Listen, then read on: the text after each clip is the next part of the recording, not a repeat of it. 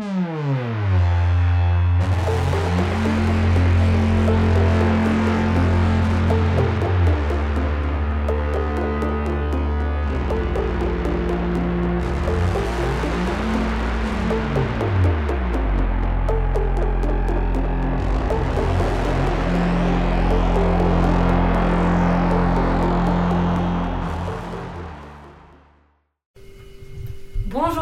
tous et bienvenue dans cette 39e émission des Bibliomaniacs. On espère que vous, avez, que vous avez aimé vos voyages dans le temps avec la, la dernière émission. Et je suis comme d'habitude avec Eva, Bonjour à tous. Amandine Bonjour. et Léo Bonjour. pour parler euh, d'une nouvelle affiche que je vous annoncerai tout à l'heure. Euh, on, va, on a eu pas mal de retours sur l'émission sur le voyage dans le temps, c'est bien. Ça vous a, on a eu un retour euh, plutôt négatif d'une copine à nous qui s'intéressait pas du tout. On essaie quand même de la convaincre euh, de lire euh, le Liu. Le Can You, ouais. Can. Sinon, on a eu un retour de Céline qui a rattrapé son retard en écoutant les deux dernières émissions, puisque lentement mais sûrement, elle écoutait toutes nos émissions depuis qu'elle nous avait découvertes. Euh, elle dit J'ai écouté le bouquin pour ados Le labyrinthe de James Dashner et du coup tous mes podcasts étaient en attente. Je ne pense pas avoir le temps de lire les livres de SF dont vous parlez. Ah bah. Voilà. Vu que malheureusement j'en vends très peu dans la librairie où je bosse, mais je note les titres. Sinon, j'ai moi aussi adoré la BD Rosalie Bloom et du coup je suis curieuse de voir le film s'il est aussi bien que la BD. Il l'est. Et à ce propos, j'ai vu le film entre temps. J'ai vu la BD que j'avais adoré et le film est effectivement très très bon. C'est une excellente Très bonne adaptation. ouais. Super. Ben, moi, ça me donne envie de lire les deux, enfin de voir et de lire. J'ai aussi craqué en me commandant Wild, dont j'avais adoré le film et déjà hésité à me l'acheter. Votre thème du voyage dans le temps m'a fait penser à la série de BD Chrono Squad, dont le troisième tome vient de sortir et que j'adore. Ça raconte l'histoire d'une société où on peut partir en vacances dans l'espace et dans le temps. Grâce au décalage horaire, on part deux semaines en vacances et on reste finalement deux mois là-bas. On peut aller voir les pyramides en cours de construction et la Chrono Squad est la police de ces lieux. C'est des BD très drôles et très addictifs que je vous conseille. Tu Euh, connais Léo Non, je Léo connais pas du tout. Oh, Tout le monde sait C'est la spécialiste. la spécialiste du voyage dans le temps. Quelle réputation. Euh, Christophe vient de nous découvrir euh, et il nous dit Mon petit point de vue sur le Can You, j'ai aimé l'explication scientifique du regard sur le temps. Elle permet aussi de rationaliser pourquoi le procédé détruit le moment du passé observé, ce qui a son importance jusque dans le titre. Je découvre tout juste ce podcast, je vous aime déjà. Mais nous, Ah, merci. Christophe.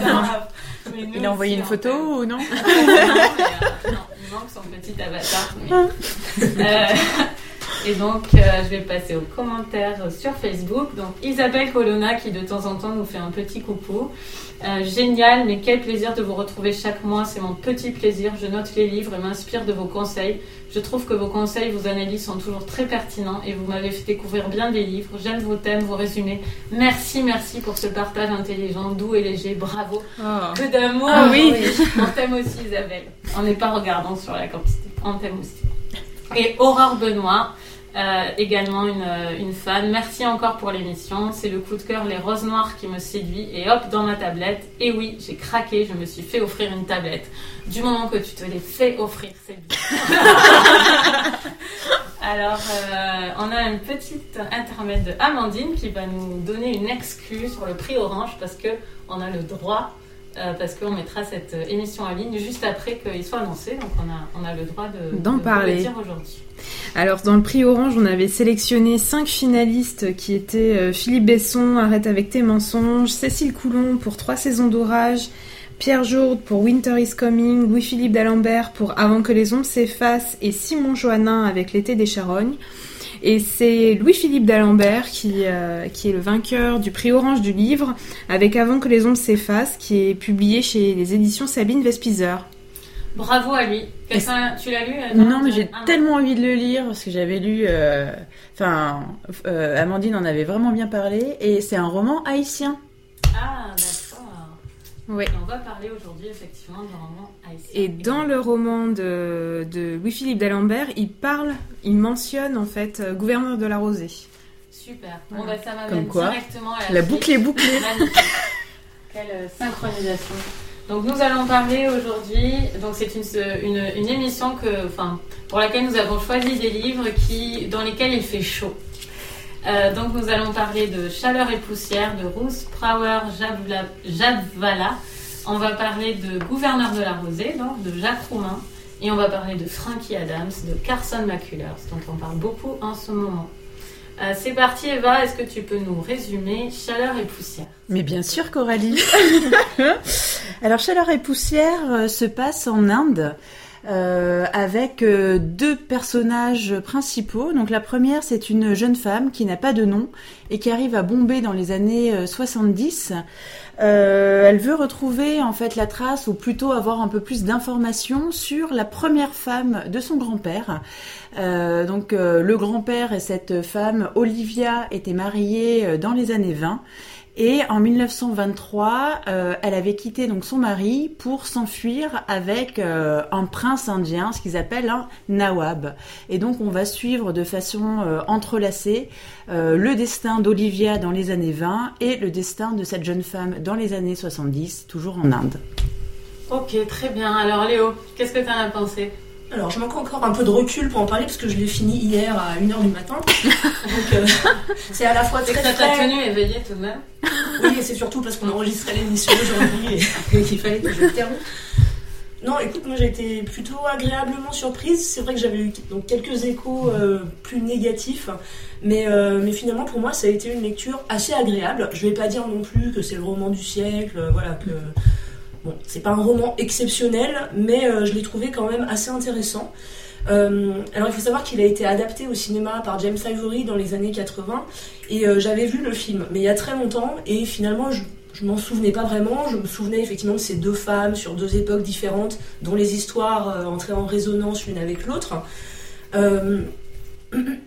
Et finalement, j'avais peu de souvenirs du film, mais il y a des images qui me sont revenues en lisant le livre. Donc, ça a eu un, petit côté Madeleine de Proust pour moi, puisque le film, je l'avais vu quand j'étais encore assez jeune. Je pense que ça se prête bien à ce réalisateur quand je le lisais. Oui. Je me disais que devait, ça devait être pas mal au cinéma. Oui, dans mon souvenir, c'était mm. plutôt une bonne adaptation. Après, peut-être que ça a un peu vieilli, parce que c'est un film qui. C'est elle qui l'a adapté, en fait. C'est la scénariste. voilà, le qui est écrivain et aussi une des scénaristes attitrées de James Ivory. Elle avait écrit aussi l'adaptation de Chambre avec mm. vue, de Howard's End. Elle a eu deux Oscars, d'ailleurs, pour ce scénario. Donc après, bon, le roman. Euh, ça dépend ce qu'on en attend en fait. C'est vrai que si on s'attend à une, euh, une, fresque indienne, euh, si on s'attend, donc c'est vrai que le titre Chaleur et poussière euh, peut laisser penser à quelque chose de très charnel, très une belle romance. Voilà, une romance un peu violente. Où, euh, mm. voilà, bon, il se passe vraiment des choses très romantiques, très romanesques.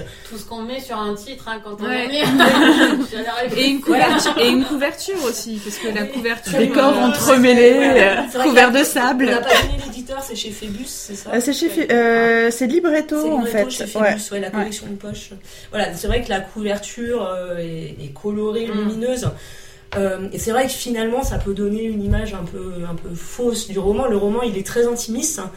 Euh, mais donc moi, voilà, j'ai quand même trouvé très intéressant. Il y, a, il y a pas mal de choses sur la culture indienne finalement qui transparaissent dans ce roman, des coutumes, des traditions, et surtout, c'est un roman sur euh, le rapport qu'entretiennent les Anglais les Occidentaux avec l'Inde. Mm. Et c'est vrai que l'Inde, c'est un pays qui n'est pas forcément facile d'accès. C'est un pays qui est à la fois fascinant et qui en même temps, euh, enfin déjà culturellement est très différent de l'Europe et de l'Angleterre notamment, et, euh, et, dans lequel il y a quand même des conditions de vie assez difficiles. Mm. Et donc il y a un contraste entre, entre les expatriés occidentaux et, euh, et les, les, locaux finalement.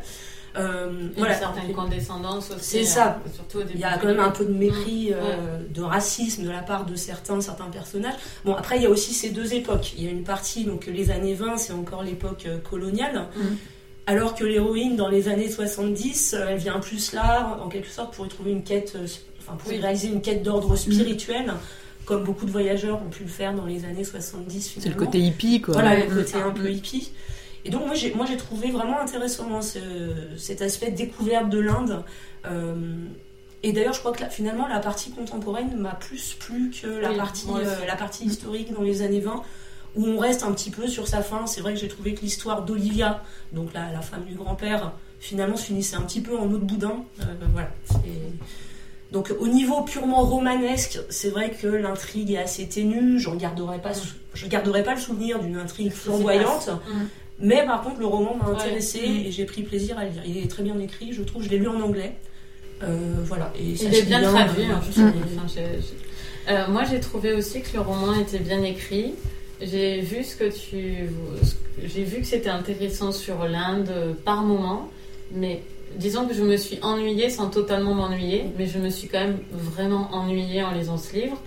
Euh, j'ai trouvé que, le, surtout le personnage justement dans, dans les années 20, euh, on savait jamais ce qu'elle voulait vraiment nous dire sur les femmes à cette époque-là. Il y a un côté un peu. Euh, euh, il y a des phrases très, très incisives sur la position des femmes à cette époque-là que, que j'ai trouvé plutôt pas mal et plutôt bien senties.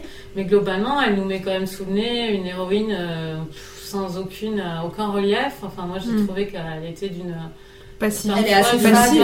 Elle était très passive. Insipide. Ouais. Mm. insipide et même à un moment j'étais mal à l'aise par rapport à la narration. Je me suis dit mais cette fille, euh, cette narration essaie de nous intéresser à quelqu'un qui n'est pas intéressant ou alors cette, ce livre, ce récit n'aurait pas dû avoir lieu puisqu'apparemment cette personne n'a rien d'intéressant. Elle veut nous parler de l'Inde à travers quelqu'un mais euh, j'aurais aimé qu'elle me parle Mm. de l'Inde à travers quelqu'un d'autre si cette Mm. personne est si peu intéressante. Moi ça, elle ne m'a tellement pas intéressée que je me que j'ai trouvé qu'il y avait une condescendance euh, presque par moment euh, entre le narrateur et cette personne, ce qui m'a créé une distance euh, encore plus pénible dans Mm. ma lecture Mais que c'est- tous ces passages. Cette femme, Olivia, c'est quand même une légende familiale.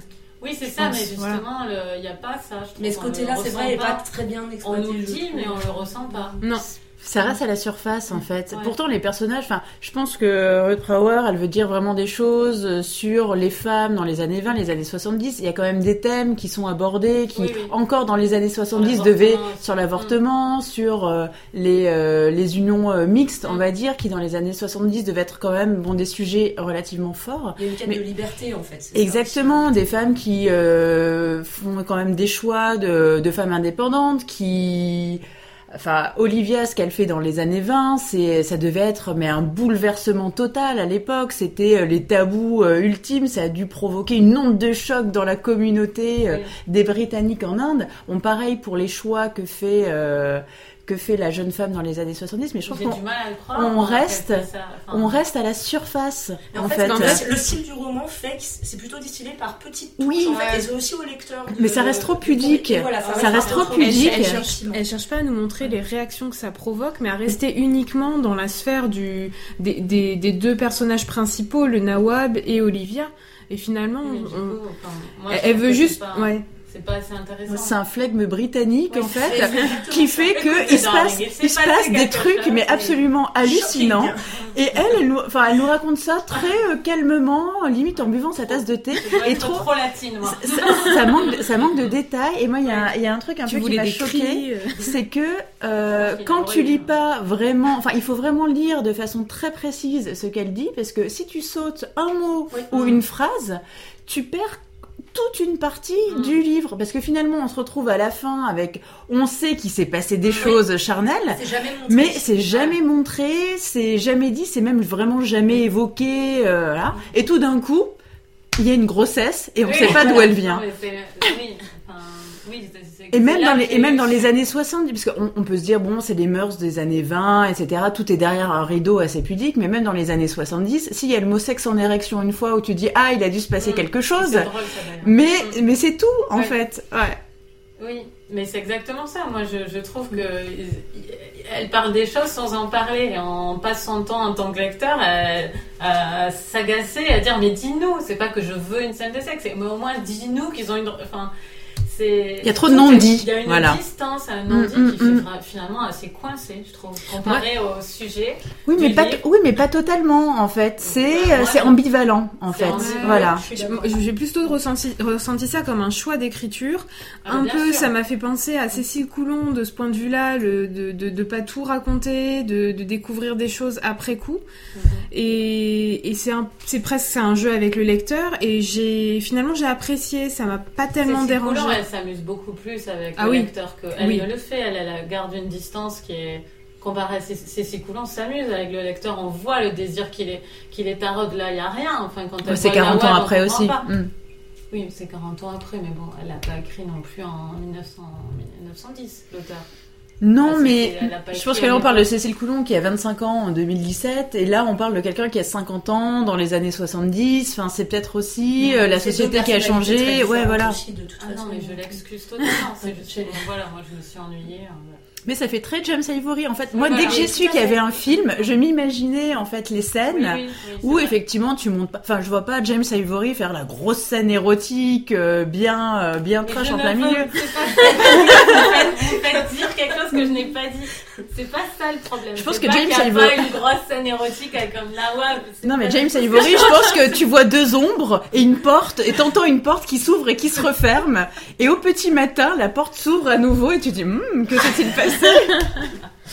Mais moi je l'ai lu sans déplaisir en fait c'est euh, parce que j'avais eu ton avis un Ouais, peu euh, ouais, négatif ouais. en fait Caroline donc je effectivement avec ce point de vue négatif Ouais. dès le départ bah, finalement euh, comme. Léo j'ai été plutôt agréablement surprise parce que je m'attendais à vraiment m'ennuyer et je me suis ennuyée un peu mais de façon un peu nonchalante Oui. mais pas euh, roman, oui, mais, pas agacée en fait, voilà, c'est de la langueur, enfin, je sais pas comment Voilà, dire. une langueur estivale. Une langue, une torpeur. Voilà. Ouais, mais c'est l'Inde, ça nous assomme. ça, c'est Mm. ça. Euh, moi, j'ai plus accroché, contrairement à vous, à l'histoire d'Olivia, la femme dans les années 23, et j'aurais pu me passer euh, complètement de, de la- l'autre narratrice plus contemporaine, si l'histoire aussi d'Olivia avait été peut-être plus introspective, parce que finalement, on ressent pas les émotions qu'elle a, ça reste à la surface. Et c'est après, en ayant pris un peu de recul avec le livre, que je me suis rendu compte à quel point du coup c'était intéressant d'avoir cette narratrice des années 70 parce que elle, elle nous fait ressentir vraiment ce que c'est que d'arriver en Inde et de découvrir un pays aussi exotique, ce qu'on n'arrive pas à ressentir avec l'histoire d'Olivia, puisque Parce que finalement, domestiqué, oui, puis on rentre, la- le style, l'écriture fait qu'on, elle ne cherche pas à rentrer dans les émotions d'Olivia. On n'est pas dans Ah la tête d'Olivia, en voilà. fait, c'est ça. Exactement. Et du coup, c'était bien complémentaire de ce point de vue-là, les deux récits. Et ce que j'ai trouvé intéressant, c'est, du coup, ça se rapproche de ce que vient de dire Eva, c'est que l'histoire d'Olivia, c'est l'histoire d'une femme qui s'ennuie. C'est quand même ça son histoire, c'est qu'elle attend son mari toute la journée, elle attend qu'il revienne le soir et elle passe son temps à s'ennuyer. Et, et, et en fait, j'ai lu cette histoire mais sans m'ennuyer. Oui. Il y a, il y a certes un- quelque chose de, de passif, une langueur, mais je me suis pas ennuyée pour autant en la lisant et je trouve que c'est quand même pour moi une bonne réussite euh, de, de parler d'ennui sans ennuyer le Ah, lecteur. moi je suis tout à fait d'accord, j'adore les livres sur l'ennui. Euh, là, ça n'a pas marché, mais je suis d'accord. Théoriquement. En théorie. En théorie, ben, on en parlera de, de notre livre où quelqu'un s'ennuie là, Mm. dans cette euh, émission. Et euh, enfin, oui, je suis tout à fait d'accord sur ça. Les livres où on s'ennuie quand on est accroché, c'est génial. Les livres où le personnage s'ennuie. C'est original. Voilà. Donc je- pour autant, je sais pas si j'irais le recommander. Je pense pas que ce soit un livre qui soit fait pour euh, le grand public. euh, euh, Il y a peut-être pas suffisamment d'action, de rebondissement. Et le monde moderne aussi, ouais. Mm. Bon, après pour quelqu'un qui a un intérêt pour l'Inde ou pour des gens qui ont l'habitude de beaucoup lire, ça Une peut personne être un peu âgée. Mm. quelqu'un qui s'ennuie. Non, mais Léo, qu'il faut, plus. il faut Léo savoir à quoi. Tu Bah, non Léo Ah, de je- bah, un, un peu comme Amandine en fait. C'est vrai que ça dépend ce qu'on en attend, ça dépend ce qu'on recherche dans ce livre. Comme je disais tout à l'heure, si on s'attend à une grande fresque romanesque, c'est sûr que. Mm. Mais je suis curieuse de voir le film par contre. Je me demande comment ça a pu être adapté. Ouais. Mais j'ai peur qu'il ait un peu vieilli. C'est ce qui me refroidit un peu. Il a eu euh, le Man Booker Prize. Ouais, ce livre. 75, Il mm. avait été à, à son époque, il avait beaucoup plu, je pense. Bah, super. Euh, bon, bah, on va passer au, donc, au deuxième livre, euh, Gouverneur de la Rosée, de Jacques Romain, un livre haïtien dont Léo va nous parler. Publié chez Zulma. Zulma. Sulma. Donc, Gouverneur de la Rosée, c'est l'histoire de Manuel, un jeune, un jeune haïtien qui est parti, euh, parti travailler comme ouvrier agricole à Cuba euh, dans une plantation sucrière, je crois, et qui revient donc, dans son village. Et là, il trouve, euh, il trouve une situation assez catastrophique, puisque, euh, puisque c'est la sécheresse, les sources sont taries, et donc les terres ne produisent plus rien, et euh, les paysans vivent, vivent dans la misère, la misère et le dénuement pardon, le plus totaux.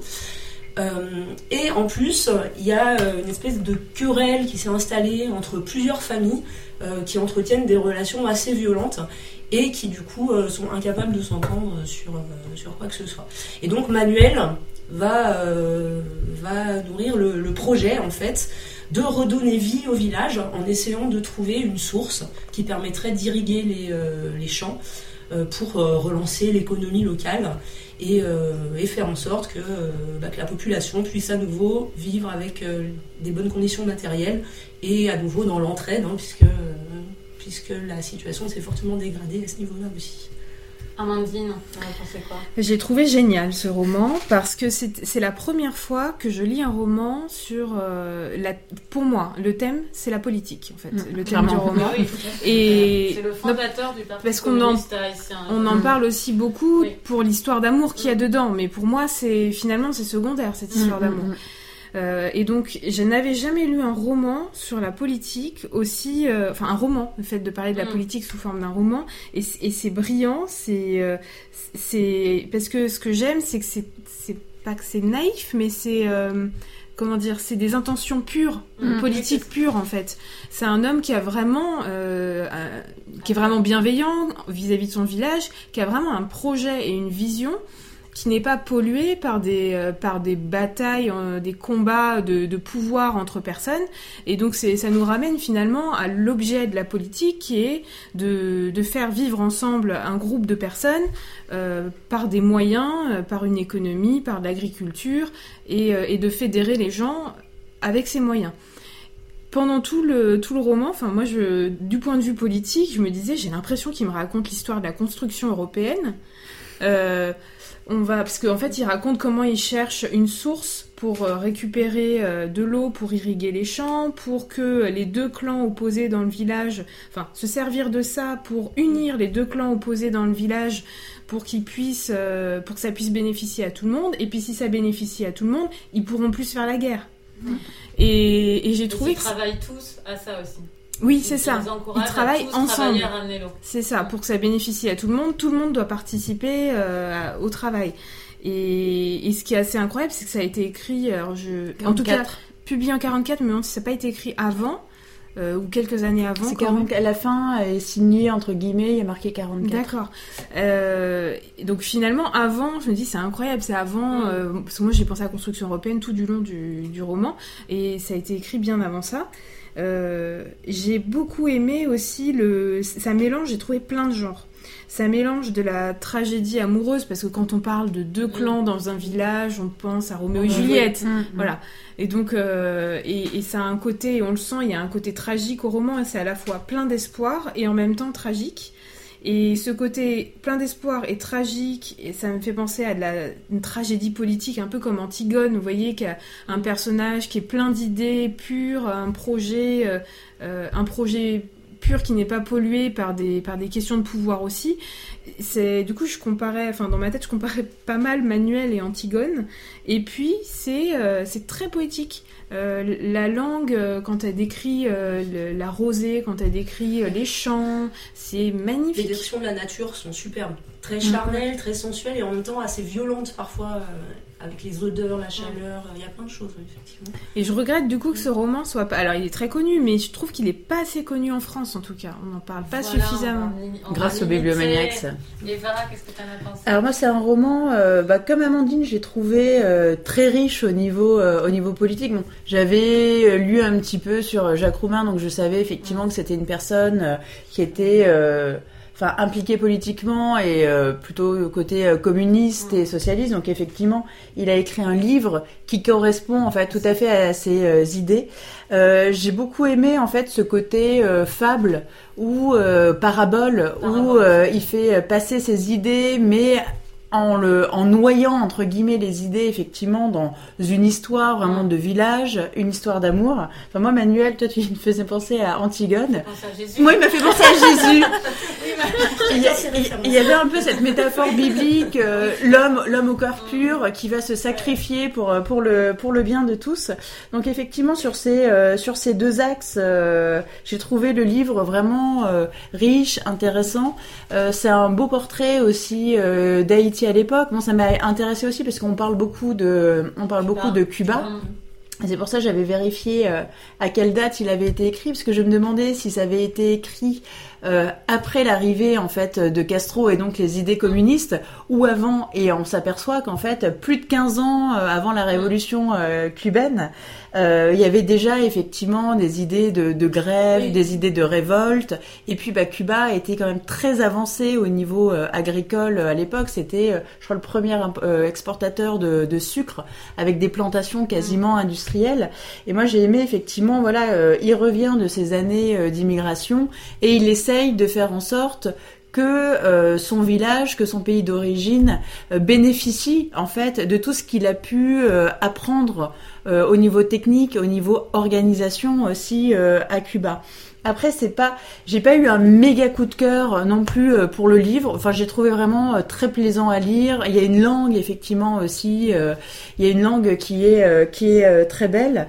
Euh, après, ouais, voilà, c'est pas euh, le livre m'a pas renversé non plus. Je pense parce que j'étais euh, pour, en fait, pour les mêmes raisons que toi, ce qui a fait que ça t'a plu, en fait, Amandine, c'est que j'étais tellement axée sur le côté, voilà, voilà ce qu'il veut nous démontrer, que quelque part, ça a atténué un peu mon plaisir à, euh, à apprécier l'histoire en tant que telle. Enfin, je, voulais trop disséquer en fait le, le récit pour vraiment apprécier l'ensemble.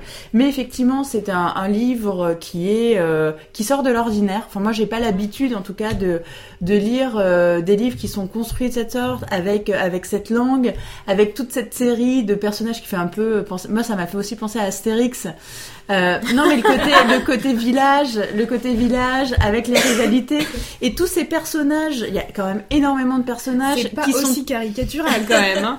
non, mais qui sont très, qui sont très décrits, qui ont chacun euh, leur bon côté, leur mauvais côté, euh, qui vont, voilà, qui ont une idée en tête et qui vont faire vraiment en sorte que cette idée, elle, elle aboutisse. Mais en fait, c'est un, c'est un roman que je n'aurais pas lu clairement sans les Bibliomaniacs parce que bah, je connaissais pas l'auteur. Je serais pas allée spontanément vers ce livre. Habituellement, j'aime pas trop euh, les livres Zulma non plus. Les couvertures, j'ai un problème avec les couvertures Zulma, donc spontanément, j'y vais pas. Mais je suis vraiment quand même contente de connaître, euh, de connaître cet auteur. Et je sais pas s'il a écrit d'autres livres d'ailleurs. Des nouvelles, non? Je, je, sais plus, ou de la poésie peut-être. De la poésie, oui, il me semble avoir vu ça. Il est très connu en Haïti. Ah oui, oui. au niveau politique comme au niveau, euh, au niveau littéraire. Donc voilà, j'ai pas, je me suis pas roulée par terre euh, de bonheur en le lisant, mais effectivement, c'est un livre que j'ai lu avec vraiment beaucoup de plaisir et qui m'a, qui m'a vraiment intéressée. Euh, Léo. Oui, moi je suis un peu sur la même longueur d'onde pardon qu'Eva. Euh, effectivement, ça a été une lecture euh, très agréable pour laquelle j'ai pas non plus un coup de cœur absolu. alors, le, il est très bien écrit, mais le style est quand même un petit peu particulier. Et par moments, moi, ça m'a un petit peu rebuté. Voilà, après, euh, c'est comme par exemple un auteur euh, classique, euh, c'est extrêmement bien écrit d'un point de vue littéraire, mais après on a des styles qui nous conviennent plus ou moins bien. Mm, mm. Donc bon, là, là, clairement, c'est de très grande qualité, mais moi j'ai eu beaucoup de mal à le démarrer. Le premier chapitre. Le début est un peu difficile parce qu'on n'est pas habitué à, la langue. Il y a vraiment une vocabulaire. il y a un vocabulaire très particulier. Et c'est vrai qu'il m'a fallu énormément de temps pour rentrer dans le livre. Par contre, après, c'est vrai que c'est une lecture que j'ai beaucoup appréciée, avec laquelle j'ai quand même eu des hauts et des bas. Je pense que par moments, un peu comme toi, Eva, je suis un petit peu aussi sortie euh, sortie du récit, c'est-à-dire que l'aspect social, euh, l'aspect politique m'a beaucoup intéressée, et du coup, je me suis un petit peu éloignée euh, de l'histoire. Voilà, mais sinon, ouais, j'ai trouvé qu'il y avait un petit côté Zola un peu dans la description d'un milieu social avec avec un contexte politique. Enfin, plus poétique que Zola quand même. Hein. Pas au niveau de la langue, mais au niveau, euh, au niveau des, des thèmes finalement. Oui, et du euh, message. du message, voilà. Euh, bon, c'est pas comparable à Zola non plus, mais par moment j'ai eu un petit, un petit écho. Voilà, et puis non, mais franchement, c'est une lecture que je recommande. Hein. C'est une découverte pour moi aussi, mm, mm. et je suis ravie qu'on l'ait mis au programme. Mais oui, Moi, je n'ai que des hauts. Je n'ai pas des hauts et des bas dans ce livre, je n'ai que des hauts. C'était un plaisir. Je, je l'ai lu à la pause déjeuner en mangeant euh, des lentilles. Je, ne pouvais plus m'arrêter. Je, je, me vois en, en, avec tes lentilles. travail à pas, à pas pouvoir m'arrêter de lire ce livre. Quoi. C'est j'ai adoré. T'as été payé ce jour-là Par contre, T'as été payé ce jour-là J'ai été payé ce jour-là. C'était la pause déjeuner, je répète. Euh, non, j'ai adoré ce livre. Par contre, euh, je peux voir que le personnage peut-être principal est trop parfait, trop Jésus. Je peux voir que ça peut du coup euh, mettre en avant le côté politique et être se détacher un peu de la réalité parce qu'il n'a pas vraiment de défaut ce qui est assez rare, un personnage qui est à ce point. Euh, si, il a un défaut quand même, c'est qu'il est... il manque de réalisme. Il, il saisit pas quand même la, nature des personnes autour de lui. Il est, il est, il est trop optimiste finalement. Oui, mais ça marche. Bah, Ouais, tout la c'est- fin, mais- C'est relatif quand même. Enfin, moi, j'ai quand même apprécié qu'il trouve la source que personne n'a trouvée. Lui, il la trouve comme ça en 24 heures. Oui, mais alors ça, c'est très intéressant. C'est Je fatalisme. trouve que c'est pas, c'est pas totalement impossible, ça, parce que si on voit, donc, le type vient de loin, euh, il n'est pas venu depuis longtemps, donc il n'a pas ce fatalisme-là. Mm, il mm, dit, mm. c'est pas possible qu'il l'ait pas trouvé, moi je vais la trouver. C'est peut-être aussi le fait qu'il a un œil neuf sur la situation et que. Et qu'il a son expérience de Cuba. Ils sont tous à se répéter qu'il n'y a pas d'eau, il n'y a pas d'eau, il n'y a pas d'eau, et. Et ils, ils sa- ils arrivent pas à sortir de cette situation. C'est pas, moi, j'ai pas trouvé ça totalement improbable, en tout cas tel que c'était présenté, parce qu'il passe quand même beaucoup de jours. Il marche, sa famille se demande euh, où il va, tout ce temps qu'il passe. Enfin, il la trouve pas en de doigts non plus. Mais euh, moi, ce que j'ai adoré aussi, dont on n'a pas parlé, parce que je vais pas redire tout ce que tout ce qu'on a dit avant, euh, c'est euh, l'amour euh, familial qu'il y a dans ce Mm. livre, euh, la la relation euh, vraiment du cocon familial avec ses parents, donc les parents d'un adulte finalement, l'amour euh, encore pour un enfant qu'ils ont pour lui en tant qu'adulte. J'ai trouvé ça très beau, la, la relation qu'il a avec sa mère, le fait que quand elle lui sert euh, un repas très frugal parce qu'il a quasiment rien à manger, il, il lui ment sur le fait qu'il il dit oh je suis rassasié, oulala là là, je n'ai plus faim parce qu'il y a des réflexes. Pour faire plaisir à sa mère qu'il doit adopter. Il y a plein de, de- il y a de l'amour dans toutes les lignes de ce livre. Il y a de l'amour Mm. pour la nature, il y a de l'amour pour les gens, il y a de l'amour pour même le village, même les ennemis. Il, a, il, il les comprend en fait. euh, il comprend ce qui se passe tout en voulant euh, le réparer. On sent vraiment que l'écrivain a une, une empathie pour tous les bords de tout le récit. C'est, moi, je trouve que c'est un livre magnifique. Enfin, et niveau poésie, c'est c'est un récit incroyable. J'ai relu des passages euh, plusieurs fois. Enfin, j'ai trouvé ce, ce livre juste euh, magnifique. euh. on sent qu'il va y avoir cette histoire d'amour, même si c'est pas totalement le cœur quand même. Mm. Moi, je trouve qu'elle est assez pure, comme tout dans le livre, pour qu'elle soit mémorable. Enfin, Mm. moi, elle va me marquer, c'est sûr. Euh, et, et une fin dont je ne vais pas parler, mais tout un dernier acte théâtral en fait, extrêmement théâtral avec on imaginerait sur scène tout d'un coup euh, beaucoup d'acteurs qui arrivent sur Ouais. scène alors qu'on on- on était dans quelque chose d'intimiste avec peu de monde. Tout d'un coup on imagine euh, des, des grandes scènes avec beaucoup de monde, beaucoup de bruit. Euh, on est dans, dans, dans une montée tragique sur la fin qui est, qui, est, qui est très théâtrale et très magnifique et qui pour moi prouve que cet auteur manie l'intimiste comme, comme le symbolique à plus grande échelle. Et enfin, moi je, je trouve ça remarquable. quoi. C'est une découverte magnifique pour moi. Voilà. Il faut le lire. Il faut le lire. On est quand même, quand même plutôt d'accord qu'il faut le lire. Et vous nous direz évidemment ce que vous en avez pensé. C'est aussi euh, en poche. On a que des poches cette fois. C'est bien. Bah ouais. Vous pouvez Mhm. nous lire euh, sans trop dépenser d'argent. Euh, et alors c'est parti, on va parler du troisième livre, euh, Frankie Adams de Carson McCullers, traduction Jacques Tourny au livre de poche, et c'est Amandine qui va nous le résumer. Alors c'est un roman qui se passe euh, un été, l'été de, de 1944, et ça se passe en Géorgie, aux États-Unis. Euh, on nous parle de Frankie Adams, qui est une petite fille qui a à peu près, je crois, 12 ans, si je dis pas de bêtises. 12 ans.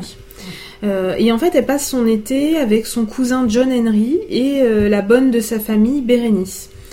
Et l'histoire de, cet été-là, c'est l'histoire de l'ennui euh, total de Frankie. Euh, elle attend avec impatience le mariage de son frère qui va venir dans les semaines, euh, dans les prochaines semaines, et elle passe sa journée bah, à attendre ce mariage et à rêver de l'après-mariage parce qu'elle est persuadée qu'elle, qu'après le mariage, elle pourra s'évader avec son frère et sa belle-sœur et partir avec eux loin de son village. Alors Eva, Alors, c'est un peu délicat en fait pour moi de parler de, de Frankie Adams parce qu'au niveau, euh, on va dire sur la théorie, je trouve qu'il y a tout dans ce roman. C'est vraiment euh, l'adolescence avec un grand A, avec vraiment tous les termes qui sont, euh, tous les thèmes de l'adolescence qui sont abordés. Donc il y a le corps qui change.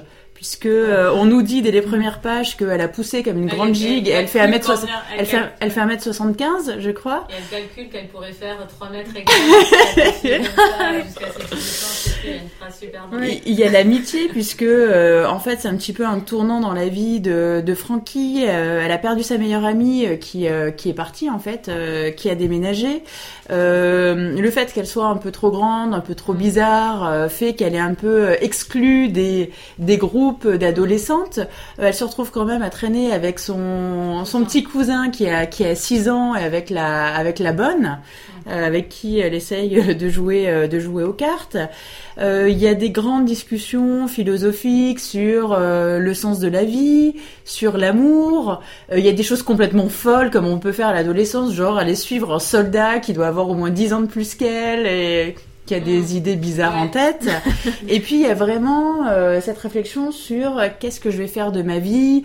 Euh, je vis dans une bourgade sans vraiment d'avenir. J'ai envie de m'enfuir. donc soit c'est je vais m'enfuir avec mon frère et sa femme soit je vais et puis c'est ce côté groupe elle veut vraiment appartenir euh, à quelque chose euh, elle voudrait appartenir à sa famille mais finalement la famille est assez disloquée puisque sa mère est décédée elle a pas de frères et sœurs le père travaille beaucoup mm. il est assez lointain. Elle voudrait appartenir à une bande sauf qu'elle a pas d'amis. Elle voudrait vraiment appartenir à quelque chose et elle sent que bah voilà dans la bourgade où elle vit euh, c'est pas vraiment euh, le cas. Donc euh, tous les moyens sont bons en fait pour s'évader, s'évader par la pensée, voire même s'évader euh, avec avec ses petites jambes. Donc jusque là en fait tout va bien. Oui, avec ses grandes jambes de petite fille. Donc voilà, enfin je me suis dit que Carson McCullers a très bien compris ce que c'était euh, l'adolescence. Je pense que voilà, ça fait écho à, sa vie vraiment personnelle. elle a vraiment tout couvert. Hein. c'est comme dans une dissertation. Hein. Tout tous les thèmes ont bien été couverts et traités. Et pourtant, j'ai pas accroché à ce euh, roman. Je m'attendais, j'en avais beaucoup entendu parler, j'avais vraiment très envie de le lire. Là, c'était vraiment euh, l'occasion rêvée.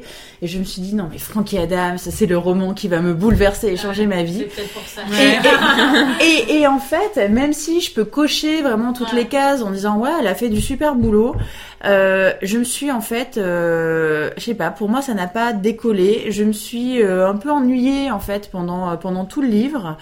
J'ai pas accroché en fait au récit. Je pense que je n'ai pas accroché au personnage de de Frankie Adams. Je l'ai pas trouvé sympathique. En fait, je l'ai pas trouvé attachante, même si certaines choses qu'elle dit ou qu'elle fait font écho à tout ce qu'on a pu nous vivre pendant l'adolescence. J'ai lu en fait ce livre avec euh, euh, du recul en fait, avec du retrait. J'ai pas réussi vraiment à me mettre dedans. Et voilà, je l'ai fini parce que il fallait le finir et parce que j'étais curieuse de voir si vraiment ça n'allait pas euh, j'étais déçue que ça me plaise pas et j'avais euh, je continue à lire en me disant non mais il va y avoir l'étincelle qui va tout embraser. Et en fait euh, et en fait non. Donc je l'ai lu de façon euh, de, de façon assez assez plate euh, sans que ça me déplaise, mais sans que ça me sans que ça me plaise en fait. Je l'ai lu plus pour pour euh, en bonne professionnelle de bibliomaniaque que parce que oh, merci. que parce que euh, je le trouvais émouvant ou ou passionnant en fait. Je suis triste pour toi Eva. Parce que moi c'est un peu l'inverse. En fait, je m'attendais pas autant l'aimer et finalement j'ai adoré. Et je, je, je pourrais même pas expliquer vraiment pourquoi. Alors bien sûr, essaye. Essaye. Non, mais il y, a, bon, il y a tout ce qu'a dit Eva, une description de l'adolescence qui est euh, qui est parfaite, quoi. Enfin, il y a tout. Euh, Peut-être que je suis trop vieille, hein, je sais pas. Euh. je, je, ce que je devrais dire. Non, mais je, je, je sais pas si je l'avais lu quand moi-même j'avais 15 ou 16 ans. Est-ce que c'est la, la, question que je me posais. Est-ce que est-ce que ça m'aurait vraiment parlé parce que à l'époque je me serais complètement euh, identifiée. Moi, c'est ce que j'ai ressenti. Et puis. Et puis, je sais pas, je trouve qu'il y a eu enfin, une limpidité, une évidence dans ce roman qui fait que euh, bah, finalement, je l'ai lu vraiment d'une traite.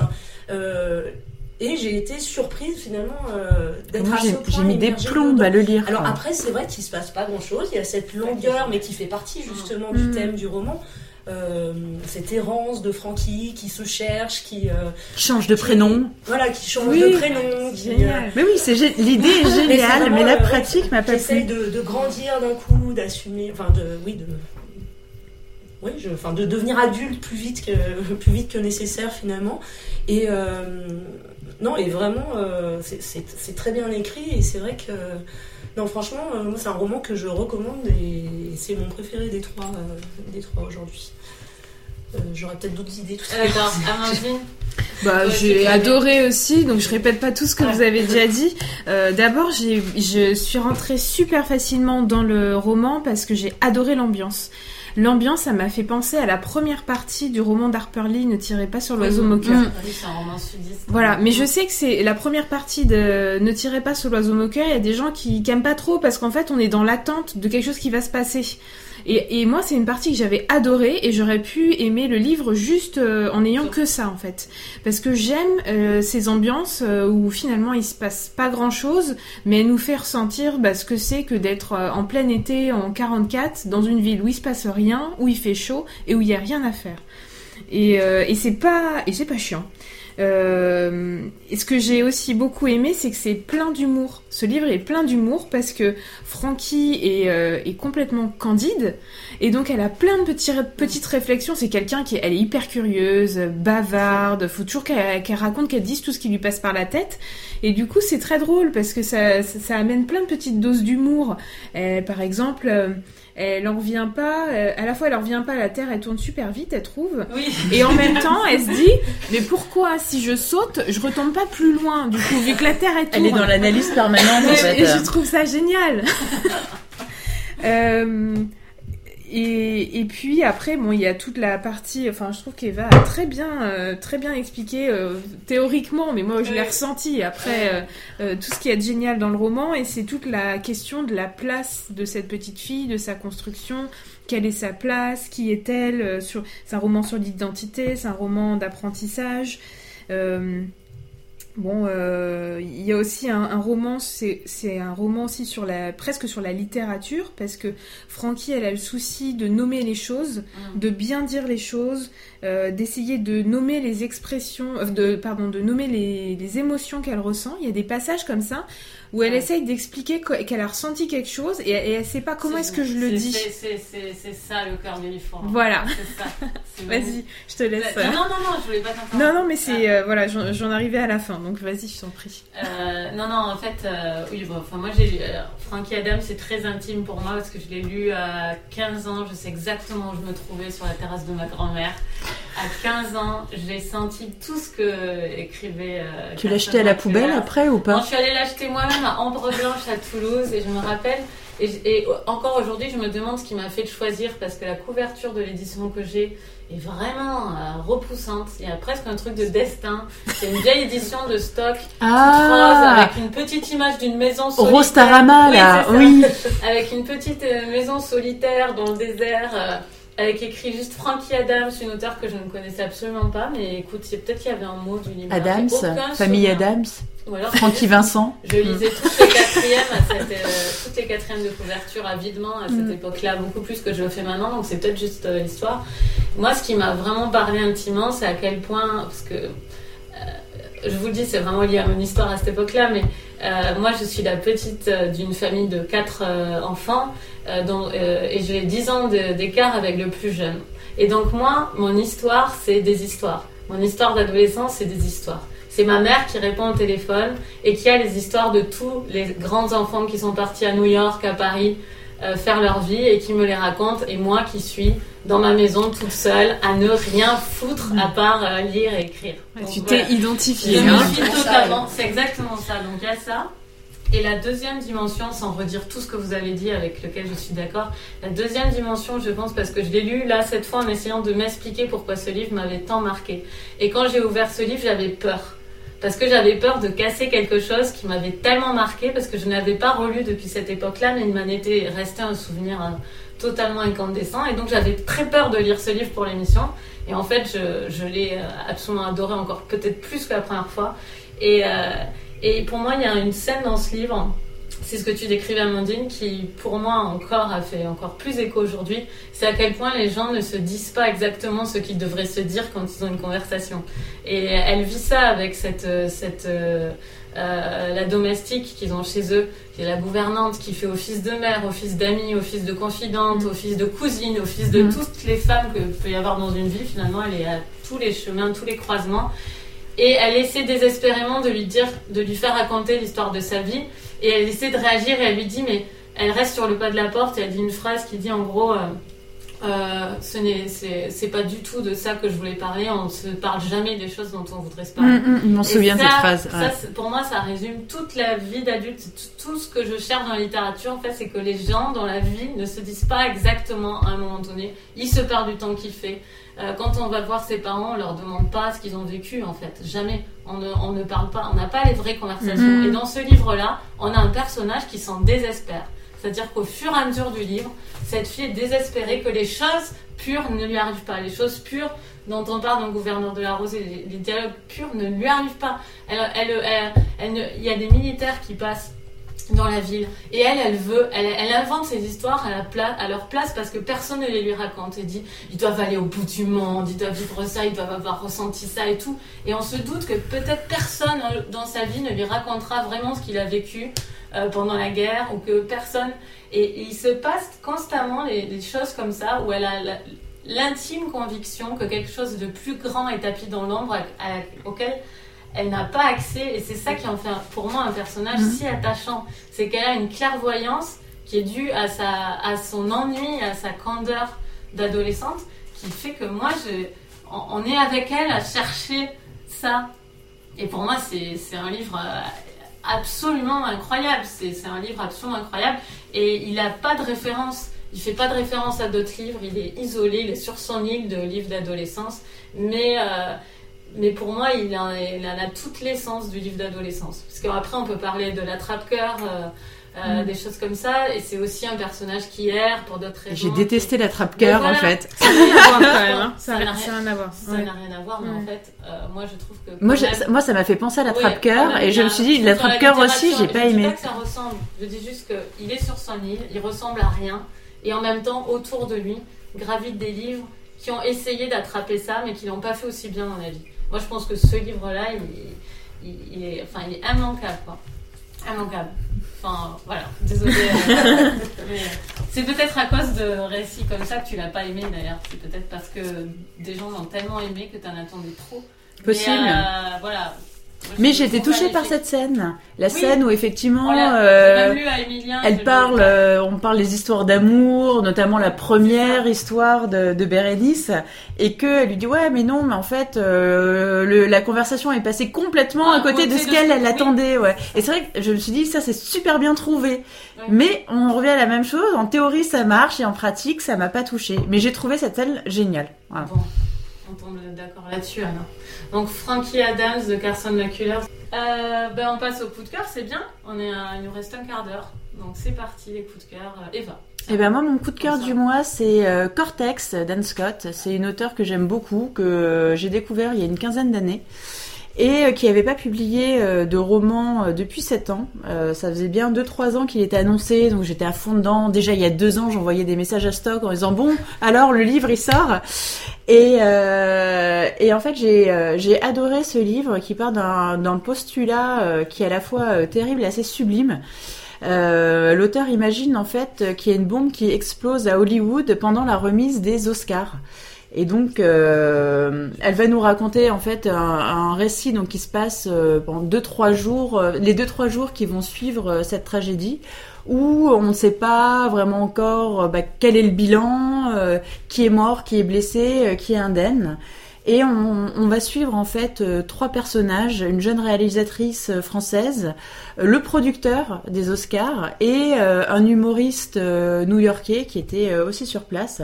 Et en fait, c'est toute une réflexion sur bah, sur le deuil, sur l'amour, sur la mort, bah, sur les attentats aussi, sur le coma, avec des phrases et des, des, passages qui sont vraiment que j'ai trouvé en tout cas très très beaux, qui ont vraiment fait écho.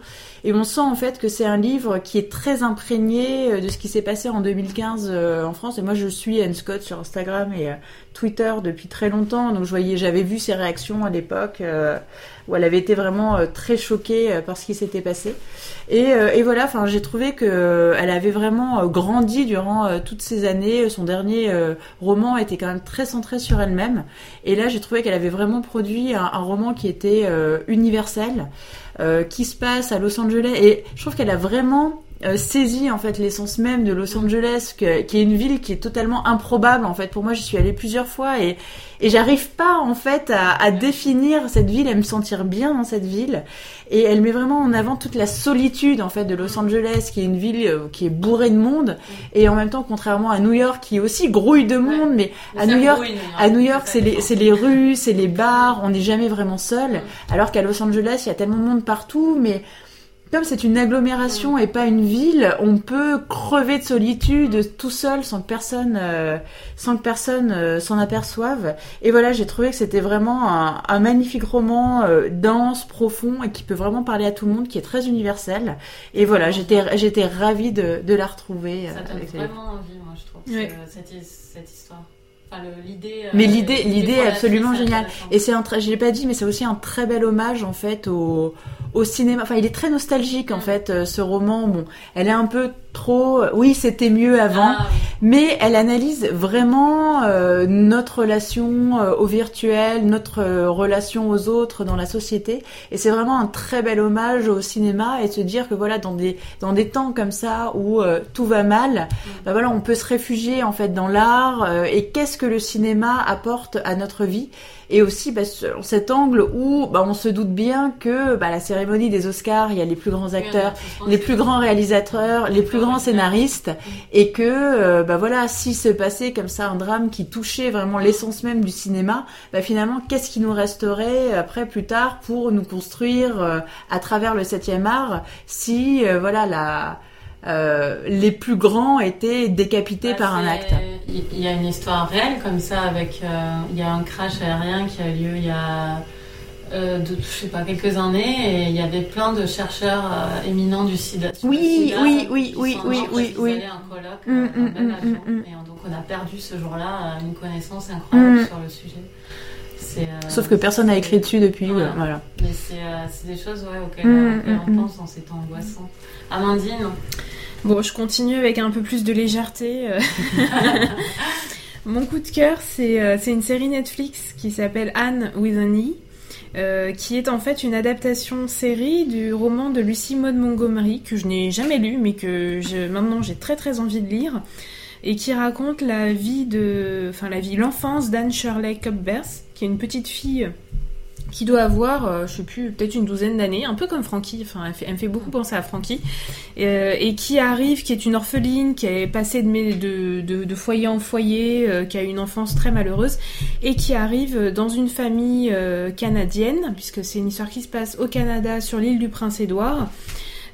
qui l'accueille. C'est des fermiers, en fait, c'est un frère et une sœur âgés qui cherchent un petit garçon pour, pour les aider pour la ferme. Et puis le malchance, en fait, euh, le message n'est pas bien passé, c'est une fille qui arrive.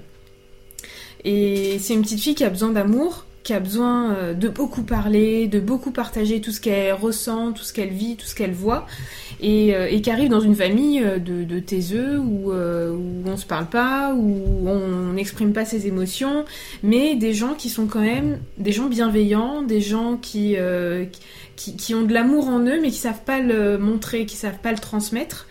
Et ça nous raconte donc l'histoire de cette petite fille qui découvre euh, bah, ce que c'est que de vivre dans une famille à peu près normale, d'aller à l'école. Elle a jamais connu ça. Et la, série, alors l'histoire dans le fond est, géniale, mais en plus les, images sont très très belles.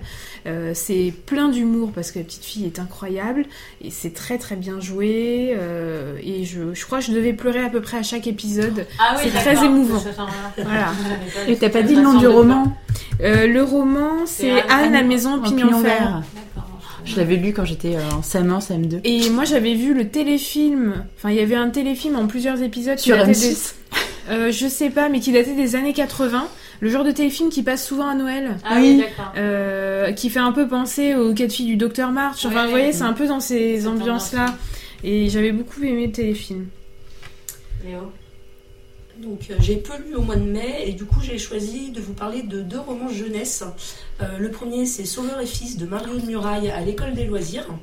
Euh, donc Mario de Muraille qui écrit depuis très longtemps que j'adorais lire mm. quand j'étais quand j'étais plus jeune et, que j'ai retrouvé avec plaisir dans ce roman qui est l'histoire d'un psychologue sauveur il est antillais, c'est pour ça qu'il a un prénom dans ce style.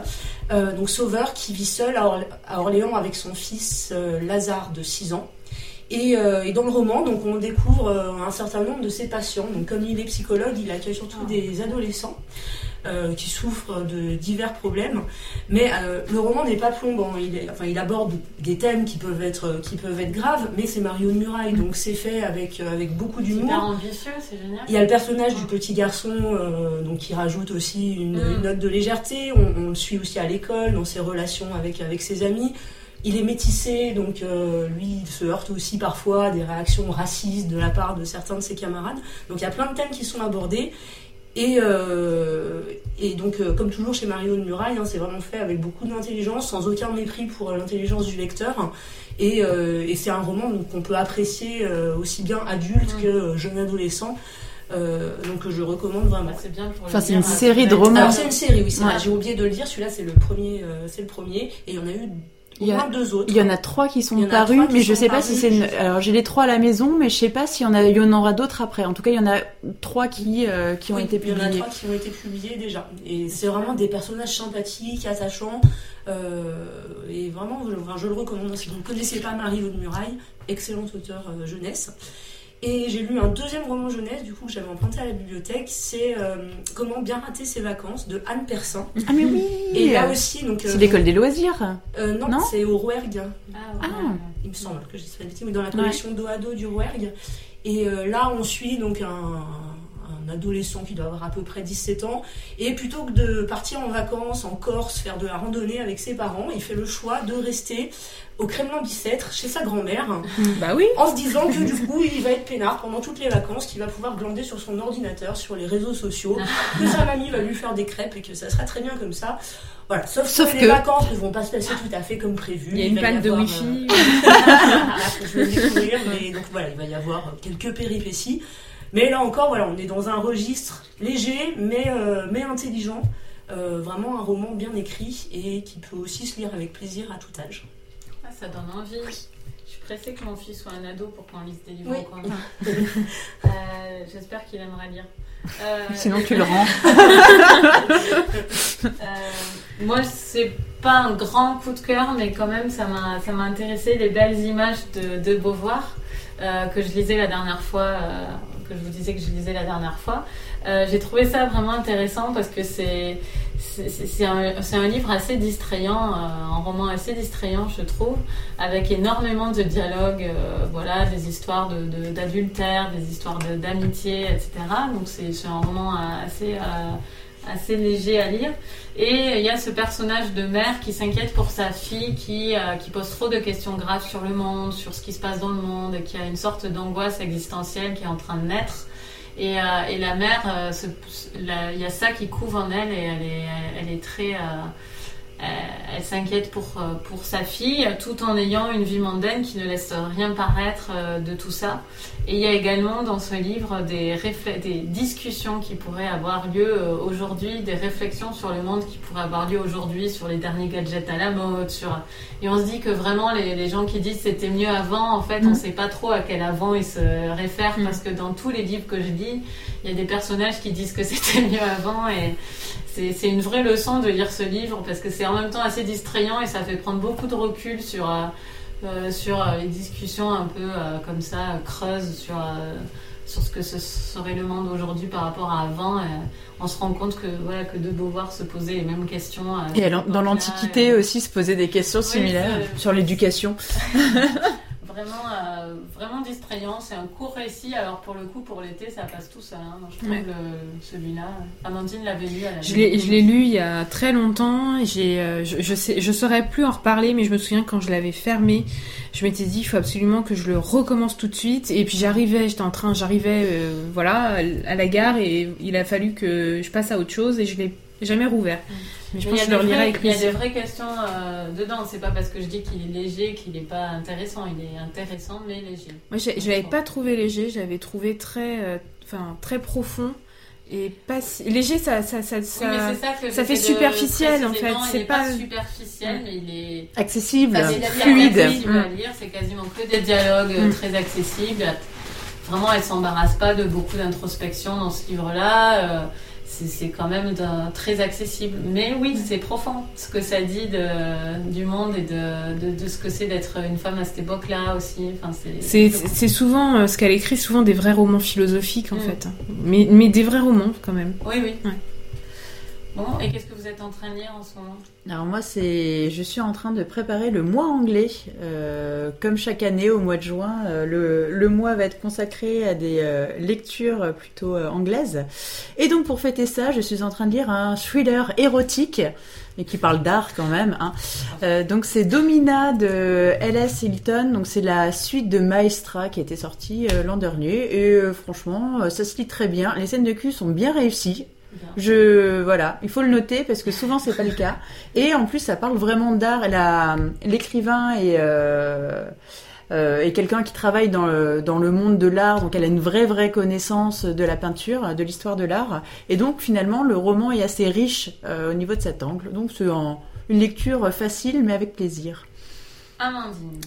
Eh bien, je suis entre deux lectures, ce que je viens de terminer sur les chemins noirs de Sylvain Tesson, et je vais commencer Je viens d'Alep de Jude Jassouma euh, aux éditions Alary. Ok, Léo?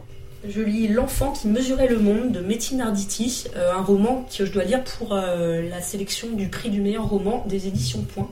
Ok. Ça commence bien? C'est bien? Écoute, oui, le début est plutôt agréable. Je sais pas trop où ça va mener, mais on verra bien. Moi, je finis là aujourd'hui. Euh, le silence même n'est plus à toi. C'est un recueil d'essais de Asli Erdogan euh, aux éditions Actes Sud. Et c'est assez intéressant, même si je pense que j'aurais peut-être dû commencer par un roman parce que je n'ai peut-être pas assez de billes, enfin de, connaissances de l'actualité en Turquie pour comprendre toutes les références de ce livre. Mais c'est très poétique. Je suis surprise par la poésie de, ces chroniques. Je m'attendais à quelque chose de plus journalistique. Donc c'est une très bonne surprise. Euh, donc je vais annoncer l'affiche de la fois prochaine. Donc on va parler de Toxic de Samantha. Alors là c'est très Schwebin. Schwebin, je pense. Mm. C'est un roman argentin euh, chez Gallimard.